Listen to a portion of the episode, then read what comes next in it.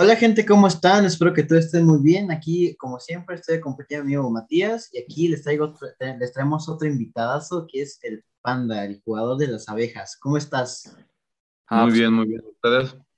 Pues muy bien, muchas gracias. Eric, el Panda Vega, pues para los que no sepan quién es, me sorprendería porque pues es un jugador que lleva bastante tiempo ya en esto del básquetbol.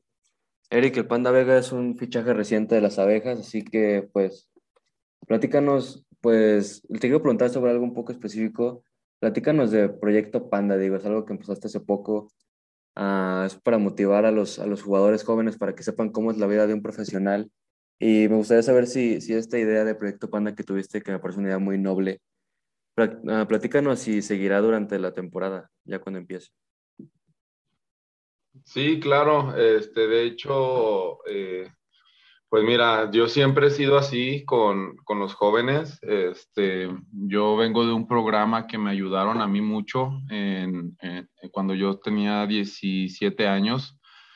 Me hablaron en Estados Unidos y en Estados Unidos cambió mi vida en una forma de que era solo básquetbol, entrenar, disciplina, todo eso que, que incluye ya como casi como si fuéramos profesionales a esa edad.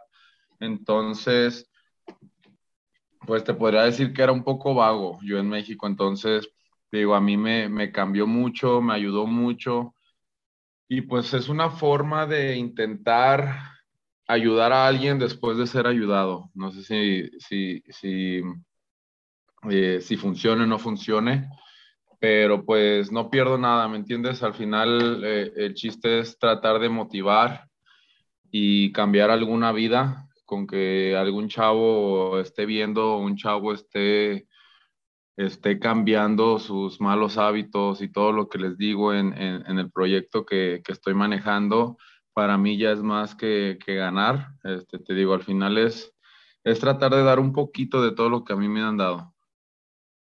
Ah, pues muy bien, digo, a mí me parece una gran idea. O sea, sí lo he estado siguiendo un poco más de cerca porque pues yo, yo, yo, personalmente soy el que, aquí de los dos, el que juega básquetbol, digo, no juego a un nivel profesional ni nada por el estilo, pero sí entiendo el aspecto de la disciplina que entra cuando quieres hacer como, pues cuando simplemente quieres mejorar, ¿no? O sea, cuando quieres ser de los mejores del equipo o lo que sea. Pero bueno, ya que estamos aquí, platícanos, ¿por qué te dicen panda? Eh, pues mira, a mí desde los nueve años me pusieron el apodo. Eh, yo jugaba en la selección Jalisco en ese entonces. Y pues por dormir, yo cada, cada vez que viajábamos, ahora sí que solo dormía, comía, me levantaba a jugar, me volvía a dormir y puro comer y dormir. Y como, como estaba llenito, pues era como un osito panda, entonces así se quedó siempre. Y cuando seguí jugando, pues en selecciones Jalisco, selección mexicana, eh, ya era el ambiente del básquetbol ese apodo, entonces pues ya se quedó marcado. Ah, ya, no, se me hizo curioso y fíjate, investigando un poco, pues la neta no, no encontré el porqué. Pues está chido. sí, sí, Oye, y este, o sea, estuvimos investigando de que se ha sido de varios equipos, así como los mineros de Caborca, las Panteras, los Correcaminos, los Ángeles de Puebla. Pero cuéntanos, ¿cómo ha sido tu adaptación con tantos equipos? O sea, ¿cómo fue que llegaste tu, cómo ha sido tu adaptación con las abejas? ¿Cómo te recibieron tus compañeros de equipo? Este, ¿Ha sido eh, difícil? ¿Ha sido no? Sí, pues mira, eh, al final yo, mi vida siempre ha sido así. Este, yo cuando me voy un poquito antes de lo profesional, para, para que entiendas un poquito de mi vida y mi forma de ser, eh, yo desde que me fui a Estados Unidos, yo me fui eh, dos años y medio en El Paso, Texas. Ahí es donde yo hice mi prepa y pues ya me fui de mi familia. Entonces yo ahí pues ya empecé como que digamos mi carrera en serio de basquetbolista. De ahí me becaron en Nuevo México y me tuve que ir a vivir a Nuevo México por cuatro años. Terminé lo de la universidad, terminé todo el show ahí. Este, y ahí fue donde fue mi primer año después de la universidad que que me hablaron los mineros este, en la liga de Cibacopa. En esa liga este, yo quería pues ahora sí que ver cómo, cómo estaba el profesional en México, cómo era todo eso, el show de, de pues estar acá como profesional. Y, y, a mí no me gustó mucho era mucho batallar al principio. Este, también esa liga es muy pesada. Yo no sabía tanto sobre esa liga y me retiré por dos años. Entonces me fui a vivir a Los Ángeles, empecé mi vida de nuevo en Los Ángeles trabajando y de ahí a los dos años y medio me regresé ya a Guadalajara, a de donde yo soy. Entonces de ahí, pues ahora sí, otra vez empecé de nuevo, ya mis, ¿qué tenía ya ahí? 20, ahorita tengo 28, a mis 25 años llegué yo a Guadalajara de nuevo y fue cuando empecé a jugar en la Liga de Chihuahua.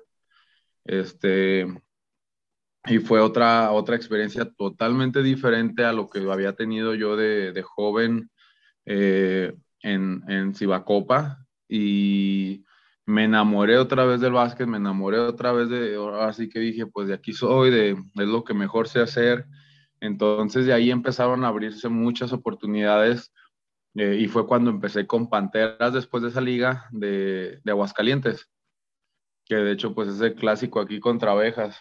Entonces eh, ya fue un poquito más como que, bueno, ya esto es trabajo, ya no es, ya, ya cambia toda tu mentalidad. Y de ahí empezaron a sacar, pues ahora sí que más equipos, empezaron a salir nuevas oportunidades, oportunidades para que yo siguiera jugando.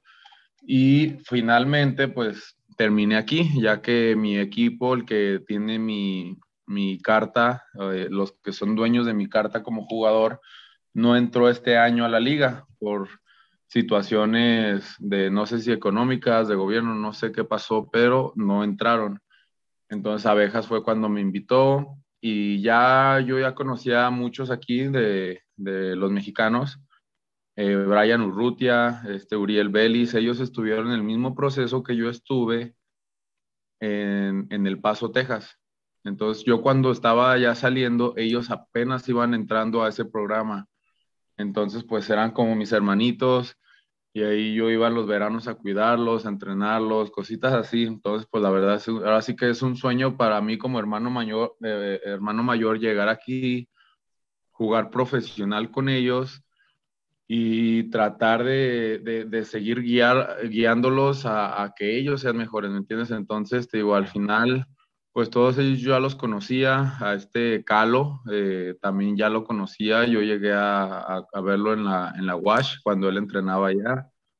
Entonces, pues el recibimiento fue muy bueno, el, el staff, los coaches me conocían de, de, de cuando jugaba en Panteras, cuando era novato entonces, como si ya nos hubiéramos como conocido antes y, y pues te digo, todo fue muy, muy bien. Gracias a Dios se, se ha dado las cosas todo bien con, con, el staff, con los coaches, con los jugadores. Así que esperemos cosas buenas esta temporada. Sí, me parece que los, me parece que los Correcaminos SWAT no participan en esta temporada porque por temas de COVID y económicos. O sea, creo que la liga no puede pagar que haya tantos equipos o algo así leí. Ah, ok, ok, muy bien, eso no sabía. Oye, y este, hace, hace, antes de entrar a ese tema de, la Cibocopa y la NBP, este, quería preguntarte qué fue, me platicabas que ha sido, has, sido constante tus cambios de ciudades, este, obviamente escucho que no es ha sido difícil, ¿qué ha sido lo que te ha mantenido tu motivación para seguir adelante, tus, para seguir ah, adelante con tu sueño del básquetbol? ¿Cuál ha sido tu, mm. tu motivación? Pues mira, yo tengo una hija, ya ahorita tiene cinco años. Este, ella ha sido una de mis, de mis más grandes motivaciones. Este, yo hablo con ella cuando juega un equipo, yo compro un jersey así de niños, se la, se la mando. Entonces, ella es una motivación muy grande para mí y es una de muchas. Tengo a mi familia, a mis papás. Yo cuando yo me fui este, a Estados Unidos, pues yo tenía apenas, estaba apenas cumpliendo 17. Entonces, cada logro, cada premio que me han dado, mi título, todo, todo, todo, todo, yo se lo doy a ellos, a mis papás, que, que al final, pues yo me acuerdo que, que me llevaban al CODE allá en Guadalajara, este, todos los días manejaba mi mamá después de sacar a mis hermanitos de la escuela y manejaba como hora y media por el tráfico, me llevaba al CODE, me regresaba, Este, entonces era mucho, mucho trabajo que ellos ponían para que yo entrenara, para que yo jugara básquet. Y, y, como era muy vago, ahora sí que les saqué canas verdes yo a ellos.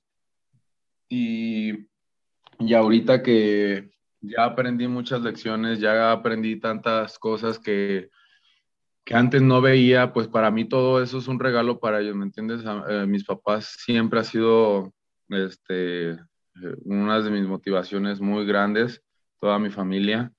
Y, y, la tercera también, este, pues yo, yo mismo, ¿me entiendes? Yo soy una persona de, si estamos jugando y, y me rompe la nariz, me la acomodo y sigo jugando. Si se me rompe algo así hasta que ya no pueda más, pero soy una persona que si me dices que no puedo, uh, olvídate. Mañana te lo hago con más ganas y, ah, y, y sí puedo, ¿me entiendes? Entonces, soy una persona muy competitiva, soy una persona que le gusta siempre ahora sí que dar todo y, tratar de ganar. Este, últimamente en la, en la, Liga Nacional no me han tocado equipos que ganemos mucho, pero mi hambre de ganar no se me ha quitado. Wow, eso me, me gustan mucho las palabras que dices sobre, sobre la motivación y digo, hablamos con el coach José Antonio Santaella el otro día, tuvimos chance de platicar con él un rato también. Y sí, o sea, te tiró muchísimas flores sobre, sobre tu ética de trabajo, sobre sobre cómo pues encuentras motivación incluso cuando no has estado en equipos muy buenos y, y que eres como de esos jugadores que te encanta tener en tu equipo, pero odias jugar como en contra. Pero bien, uh, viéndonos en orden de, en tu carrera profesional, uh, te quería preguntar, digo, tú tuviste la oportunidad de jugar en la Copa FIBA Américas U16, ¿no? Sí, y también la 15, creo que no sale, pero jugué sub 15, sub 16 este, jugué un centroamericano en Costa Rica, eh, ahí quedamos campeones, quedamos con medalla de oro. Y después de eso jugamos un panamericano en Argentina. Sí. Ese, Ese, también estuvo pues muy bien. Después de ese, eh, me habían invitado a otro, a otro torneo, no me acuerdo qué era, si era otro panamericano que era, pero eran en, ¿dónde era? En San Antonio en ese entonces. Y ahí empezaron las políticas y empezaron, yo empecé a ver y ver qué tan sucio estaba la organización esa arriba en el básquet a veces, que, que nos separaron, nos dijeron, ¿sabes qué? Eh, la FIBA se acaba de, eh, de pelear con ADEMEVA, entonces los estados que son de FIBA, este, creo que en ese entonces yo era FIBA, y, y, otros estados eran ADEMEVA. Entonces mi estado que, que, que no tenía la, el, el, permiso oficial de participar en, la, en, la, en, la, en el torneo, nos dijeron, ustedes no pueden ir. Y si ustedes se van a esa selección, los vamos a castigar y no van a poder jugar en ninguna universidad y no van a volver a jugar ninguna selección de estado. Entonces, pues ahora sí que nos quitaron todo lo que podíamos hacer, ¿me entiendes? Entonces nos quedamos de que, pues, ¿cómo que no vas a poder hacer nada? Entonces a mí me rompió mucho el corazón de que, oye, hemos estado haciendo tantas cosas, estamos agarrando buen camino y, y me quitaron mi sueño de seguir representando México. Entonces, en el verano que venía, ahí fue cuando yo me fui a Estados Unidos. Y, ahí fue donde también eh, algunos de las instituciones este, me, nos dijo, eh, ya después, ya después que se había arreglado y era el torneo que venía después de ese, que se habían arreglado, y nos dijeron, todos los que se hayan ido a Estados Unidos no vuelven a jugar con nosotros en selección mexicana. No, está, está horrible eso. Entonces, imagínate, imagínate para mí que, que, era, para mí el básquetbol era un escape a mi otra vida de andar de vago, ¿me entiendes? Entonces, eh, me rompían, ahora sí que mi mente me rompían mi corazón y decía, oye, pues es mi mayor sueño representar México y, y, representar mi tierra, o sea, ¿cómo que porque me vine acá ya no puedo representarte, ya no puedo jugar, ya no podemos hacer nada de eso? Entonces, pues al final no se pudo y, y bueno, yo, yo quisiera decir que llegamos a un punto que nosotros cuando hicimos las cosas bien en, en, El Paso, Texas, y abrimos muchas puertas para otros jugadores de que fueran para allá. Ahorita ya muchos seleccionados vienen de Estados Unidos. Ya son muchos seleccionados que están, están estudiando allá los chavitos y los, les hablan. Entonces, pues bueno, al final abrimos muchas puertas nosotros, fuimos el chivo expiatorio, pero pero pues ni modo, ¿me entiendes? O sea, al final hizo algo bueno y, y, nosotros también, pues yo saqué mi título, saqué mi inglés, saqué cosas que muy buenas en ese viaje, ¿me entiendes? Entonces, pues fue un viaje de, de ocho años en Estados Unidos y pues valió la pena al final. Sí, está muy mal eso que, eso que, eso como, quiere decir el, el lado del negocio, pero ni siquiera es un negocio, es como una mafia más bien, o sea, no se me hace nada bien que, que, tengan ese control sobre las carreras de los atletas, porque en esa Copa FIBA fuiste, me parece, como el tercero en puntos en promedio y como el cuarto en rebotes, y digo, jugaste contra jugadores que más adelante llegarían a la NBA como pues Anthony Bennett o Nick Stauskas, digo, Anthony Bennett fue el primer pick. Ajá, digo, o sea, jugaste contra jugadores de gran nivel. Yo jugué con él en la prepa y jugué con él en Argentina. En la prepa jugué varios juegos contra su prepa y, en Argentina, pues imagínate jugar contra esos, esas personas y todas las puertas que nos estaban abriendo. Llegué a tener un, juego de creo que 20 algo puntos que, que ni fallé. Yo me acuerdo que me quedé traumado, que había metido creo que 11 de 11, algo así, no sé. Y fallaste el último. Eh, y, y, te digo, al final, al final, al final me arrebataron un sueño muy feo, ¿me entiendes? Entonces, ahorita mi punto de todo esto es que los niños brillen, que los niños salgan de la calle, que los niños digan si pueden, o sea, entonces darles ese empujoncito que a mí me quitaron y, que si Dios quiere, que, que, lo aprovechen, ¿me entiendes? Y que crezcan como personas y como jugadores.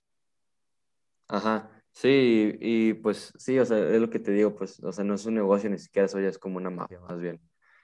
Y pues sí, o sea, te quitaban la oportunidad de, representar a México, lo cual pues estuvo muy mal, pero te llevó a que más adelante jugaras en la NCAA Segunda División, ¿me equivoco? Sí, sí, en, eh, sí, en esa misma. Sí, pues digo, últimamente en los últimos años pues han salido historias como la de Duncan Robinson, de que era tercera división de la NCAA y, y llegó a Miami Heat y hasta era titular y y cosas así. Así que platícanos un poco, un poco sobre como el nivel de competencia que existe en la NSA División 2 o, o en la NSA en general. Mira, en la NCAA hay varias divisiones. Está 1, 2, 3 y está eh, otra diferente que es como escuelas de dos años, de los primeros dos años nada más. Es Yuko, ¿no? Me parece que se llama. Sí, Community College. Entonces, eh, yo cuando terminé la prepa, el señor Vicencio, que era el que nos, nos dio la oportunidad de llegar al paso, este, él, ellos se encargaban de todo, él y, el, y nuestro coach se encargaban de las becas, de quién nos estaban mandando cartas, de todo ese show.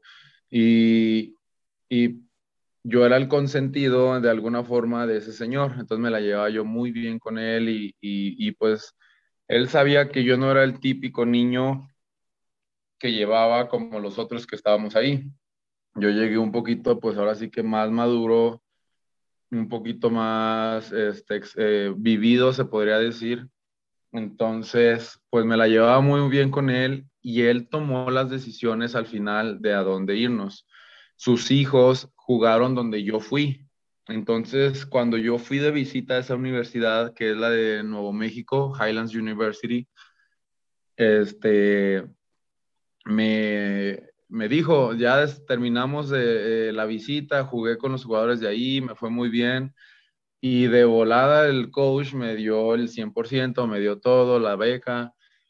Y pues yo le dije, no, pues espérenme, o sea, quiero ver qué más opciones tengo, porque ya tenía varios yucos, tenía varios, creo que una división, una en Nueva York, tenía varias así que, que bueno, pudieron haber sido un poquito mejor a donde yo fui. Y el señor ya literal me firmó casi, casi ahí, este, y, y, ahí cerró el trato, entonces yo ya no podía hacer, en ese entonces yo casi no hablaba inglés, o sea, yo, la verdad, ellos ellos se encargaban de mi vida. Y, y así quedó. Yo cuando llegué ahí, esa división, eh, en, en, la división 2 hay muchas conferencias, igual que en la división 1. Entonces mi conferencia era la mejor de la división 2. Entonces ahí había muchos de división 1 que o no, no, no pasaban materias o que tenían problemas de actitud o, eran los que, los que dejaban ir de División 1, pues. Entonces ahí llegaban conmigo y eran puro talento que tú decías, wow, o sea, estos güeyes son NBA, ¿qué están haciendo aquí? Y pues quieras o no, uno se tiene que empujar más y tiene que entrenar más y tenemos que hacer más para estar a ese nivel. Entonces sí era un nivel muy fuerte. Yo en mi primer año teníamos siete jugadores de División 1 que, que habían bajado. Entonces, este, teníamos un tirador de 2-5 eh, de la Universidad de Hawái. Teníamos, o sea, varios así que, que tú decías, estos güeyes nomás están aquí un año y se van a jugar en NBA si quieren, o sea, era algo extremo. Y este, de ahí, este, pues te digo, así el nivel fue fuerte. Eh, de hecho, hay varios ahorita jugando la Liga Nacional de otras, otras escuelas de esa misma conferencia. Este, yo hay otros en Europa, o sea, sí han brincado de mi conferencia, han brincado muchos a jugar profesional. Entonces era un nivel muy fuerte donde nosotros nos teníamos que empujar pues lo doble para llegar a ese nivel y para poder jugar y para poder competir y, pues seguir con, con, el plan, ¿me entiendes? Que era pues ser mejor y, y llegar a, a, brincar algo, algo bueno. Sí, sí, sí. Y pues digo, sí, sí dicen eso mucho de que las Yukos, pues de hecho creo que hay una serie en Netflix sobre una, sobre una escuela de Yuko, creo que se llama Last Chance You, no sé si la has visto. Sí, sí, sí, sí, sí la vi, esa. pues haz de cuenta, así como vivían ellos, yo vivía en la preparatoria. Sí, sí. Y sí, o sea, creo, que sí. O sea, obviamente no he tenido la oportunidad de, vivir esa experiencia, pero creo que todos los jugadores de División 2 o División 3 o Yukos, o hasta División 1, pues digo, ¿por qué no? Creo que tienen como este drive o esta motivación animal que los, que los, que los hace ser mejores cada día porque pues se quieren comer al mundo, digo, claro, como yo lo veo. Y pues bueno, hace rato sí, pues perdón, perdón, platicabas un poco sobre, sobre que la Cibacopa era una, una, liga muy dura. Y digo, ahora que vas a jugar en las Abejas, que es un equipo de LNBP, platícanos como la diferencia que hay entre Cibacopa y el NBP. Digo, este, hablamos con Joaquín Villanueva hace, hace, una, hace una semana básicamente, y él nos decía que la Cibacopa era una liga mucho más organizada y que la LNBP era como un poco más larga, un poco menos organizada. Así que es como, ¿tú, ¿tú qué opinas al respecto? Pues mira, ah, yo cuando llegué, este, yo no vi, yo ahora sí que vi muy poquita organización en, en, muchas franquicias, era muy feo. Eh, los gimnasios son un poquito más chiquitos, eh, son cuatro juegos por semana, eh, entonces muy pesado. yo de hecho le llegué hace creo que año y medio, dos años, le pregunté a, a varios veteranos, digo, que, eh, o sea, ¿qué es lo que más te ha fregado el cuerpo? Y todos me dicen Cibacopa. Dice, Cibacopa te, te friega el cuerpo, los tobillos, rodillas, todas las lesiones vienen casi todos de Cibacopa, porque imagínate estar jugando cuatro juegos por semana, tu día de descanso vienes de, en un camión y al día siguiente entrenar y para jugar, ¿me entiendes? Entonces sí es algo pesado y no es tan bien pagado como, como la de Chihuahua o como la de la Liga Nacional, ¿me entiendes? La Liga Nacional, pues por algo es la mejor de México. Eh, dura más, sí. Este, hay veces que hasta son los mismos juegos que Copa, pero nos tocan o dos juegos por semana o a veces le meten tres. Ahorita con pandemia se ha hecho muy apresurado todo eh, por el COVID, sí, eh, o sea, está en un tipo estilo Cibacopa. Sí. Pero, por ejemplo, vivimos bien, ¿me entiendes? No, eh, en Cibacopa hay algunos equipos que viven en departamentos, en casas, se batalla un poquito más. Y en, y en la Liga Nacional, la mayoría de los equipos viven en hotel, tienen sus fisios bien, tienen sus comidas bien, tienen todo bien. Entonces, es un poquito, a mí se me hace un poquito más profesional la, Liga Nacional, aunque si va Copa, pues te digo, es, es como una liga de desarrollo para, para la Liga Nacional. Sí. Y, y, un juego un poquito más rápido, es un poquito más como una, como si fuera una, una expo de jugadores donde llegan, pues ahora sí, muchos americanos y todos quieren llegar a, a la Liga Nacional. Entonces es como te digo, es un, es un mercado de jugadores, la Cibacopa, y es un juego muy rápido para ver ahora sí quién escogen, quién no, y, cositas así. Entonces, eh, te digo, es, es muy cansado, es muy pesado Cibacopa a comparación de las otras dos ligas. Sí, oye, y ahorita que mencionaste algo de los americanos, digo, ahorita en las abejas está Mike Smith, que pues tuvo su situación que lo alejó de la NBA, que estuvo pues mal. Y platícanos como que cómo es la diferencia entre mexicanos y americanos o latinoamericanos en general. O sea, sí, sí se siente mucho la diferencia entre, entre cómo se tratan ambos jugadores o tú sientes que es igual? Eh, hay de todo. Fíjate que me han tocado equipos que mexicanos y, y americanos se la llevan muy bien y ya me ha tocado equipos que entrenamos y no nos volvemos a ver hasta que entrenemos, ¿me entiendes? O sea, todos separados. Entre más veteranos haya, se hace un poquito, la comunicación se pierde, porque como que ya están todos ahora sí que digamos viejos, ya, ya cada quien quiere su espacio y nadie me hable, me quedo en mi cuarto y hasta el entrenamiento nos vemos. No importa si eres americano o mexicano. Y, y en los equipos jóvenes, ahora sí que, pues, eh, como que les gusta convivir más, eh, se la pasan jugando Xbox, PlayStation, eh, ¿me entiendes? Salimos juntos, podemos, convivimos. obviamente hay grupitos, pues ah, son 12 jugadores, entonces tiene que haber grupitos.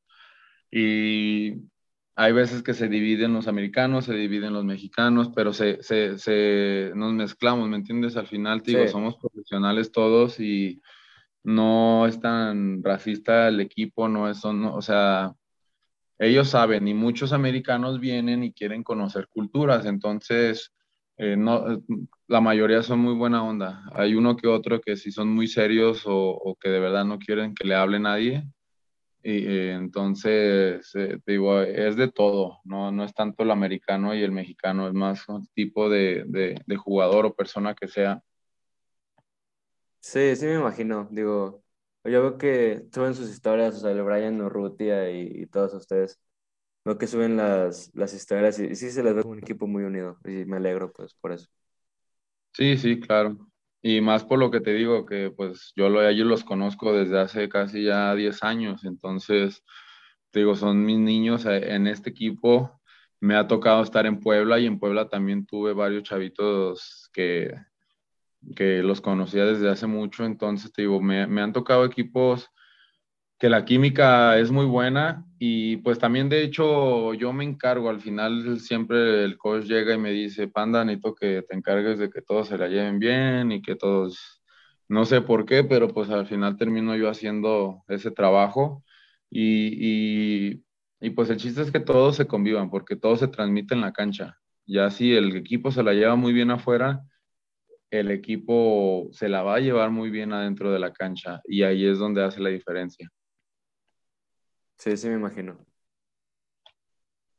Oye, y este, estábamos viendo que, pues, estabas platicando que son, ha sido, pues, como estabas platicando que han sido varios los equipos en que has, te has estado cambiando, tú como jugador y que has tenido tanta experiencia en varios equipos, ¿qué, ¿tú qué crees que, tiene que hacer México para desarrollar más a sus atletas, en, sobre todo a sus basquetbolistas? Eh, pues yo, yo pienso, este, la verdad no, no me gusta meterme mucho en eso porque la mayoría ahorita aquí es, es más política que por el bienestar de los jugadores.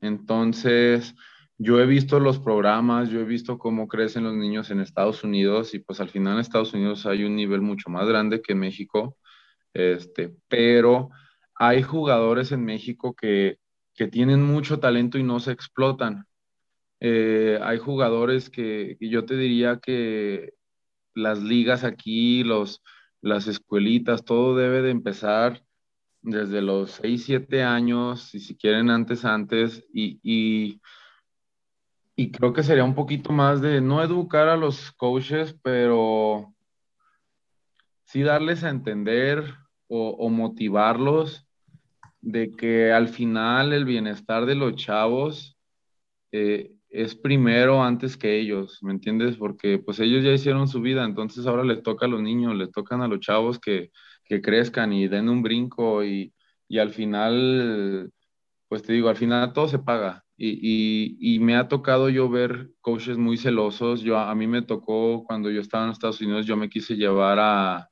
a varios chavitos a Estados Unidos. Ya me he llevado a varios, pero otros casos el coach les llegó a decir a ellos, digo, si tú te vas allá a Estados Unidos, no vuelves a jugar con nosotros y es que te, regresas. Entonces yo me quedé así como que, oye, pero ¿por qué les dices a los chavos? Obviamente yo no tuve contacto con el coach, pero eso me dijeron los jugadores y que los amenazaron y los asustaron y todo. Le digo, ¿sabes qué? No te preocupes. Tú piensa, tú haz lo que tú quieras. O sea, yo no, yo no gano nada por traerte a Estados Unidos. O sea, el chiste es que tú juegues y, y si habla con tu familia, haz lo que, pues lo que ustedes piensen que es mejor. Pero no se me hace justo que un coach, por quererlo tener en su equipo y que gane él, no le des la oportunidad a tus jugadores de que den un brinco o que den un salto o que se fogueen de otra forma. Entonces, sí he visto muchos coaches celosos, sí he visto muchos coaches que ven primero por ellos mismos que por los chavos. Y yo creo que esa sería una de las cositas que, que se tienen que cambiar. Y eso pues no sé qué, no sé qué se puede hacer, pero eh, educarlos de alguna forma o capacitarlos de que al final, o darles a ellos un, no sé, algo, premios, no sé, ¿me entiendes? Reconocimientos por, por los niños que estás tú creando y puliendo para dar un, siguiente nivel. Porque pues es que ahí se pierde mucho. Entonces, sí está feo ver, ver cosas así. Sí, completamente de acuerdo. Oye, oye, Panda, ya para terminar, nos gusta hacer algo que se llama cuatro preguntas rápidas. Entonces te vamos a preguntar, pues, cuatro preguntas y lo primero que se te venga a la cabeza es lo que contestas. Así que, pues, todos, todos crecimos viendo básquetbol en algún punto de nuestras vidas y todos tenemos un jugador favorito con el que tratamos de jugar como de la misma forma. Así que tú dime, ¿a quién modelas como tu juego como profesional? Eh, ah, pues, mira, a mí me encanta LeBron James, eh, pero así modelo, modelo, pues no es mi estilo, pero si veo a alguien es a LeBron James. Sí, es, la respuesta segura, es la respuesta correcta también. Te lo aseguro que sí. sí. Y oye, este, para ti, ¿quiénes han sido el top 5 de los mejores jugadores de la historia de la NBA? En NBA, ahí te va. Michael Jordan. Este, te, le doy un segundo lugar a Kobe y a LeBron James al mismo tiempo para no faltarle respeto a Kobe. Pero digamos que esos tres son los primeros. De ahí me voy a, a este Olajuwon. wow. Y me voy a este Chamberlain. Los postes. Al final, al final ellos, eh, eh, un, un, un, poste alto, no, no, es tan fácil de tener grandes que sepan jugar y que hagan todo lo que pudieron hacer ellos, ¿me entiendes? Sí, Olajuwon, wow, no, no me lo esperaba, fue un gran pick. Ah, pues digo, no sé si has visto videos de, del fútbol de Hakim Olajuwon, era como, wow, o sea, te quedabas impactado de cómo puede a mí tan grande y con tanto talento. Y, con, y con cómo movía sus pies, cómo movía su cuerpo, no cualquier persona lo puede hacer, entonces digo, es algo, algo impresionante para mí, yo que juego como poste, que, que un grande se, se mueva tan, tan rápido, ¿me entiendes? Tan fuerte. Sí, de acuerdo, de acuerdo. Para ti, ¿quiénes son los mejores jugadores mexicanos en, en, cualquier liga mexicana o incluso ligas internacionales? ¿Ahorita en el momento o de la historia? No, de momento, de momento. De momento, eh, me voy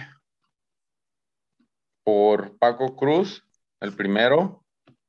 Eh, Paco Cruz tiene muchísimo talento. Yo no sé qué, no sé por qué no ha estado en la NBA Eh, me voy con Gustavo Ayón, que pues nos ha representado por mucho tiempo y muy bien.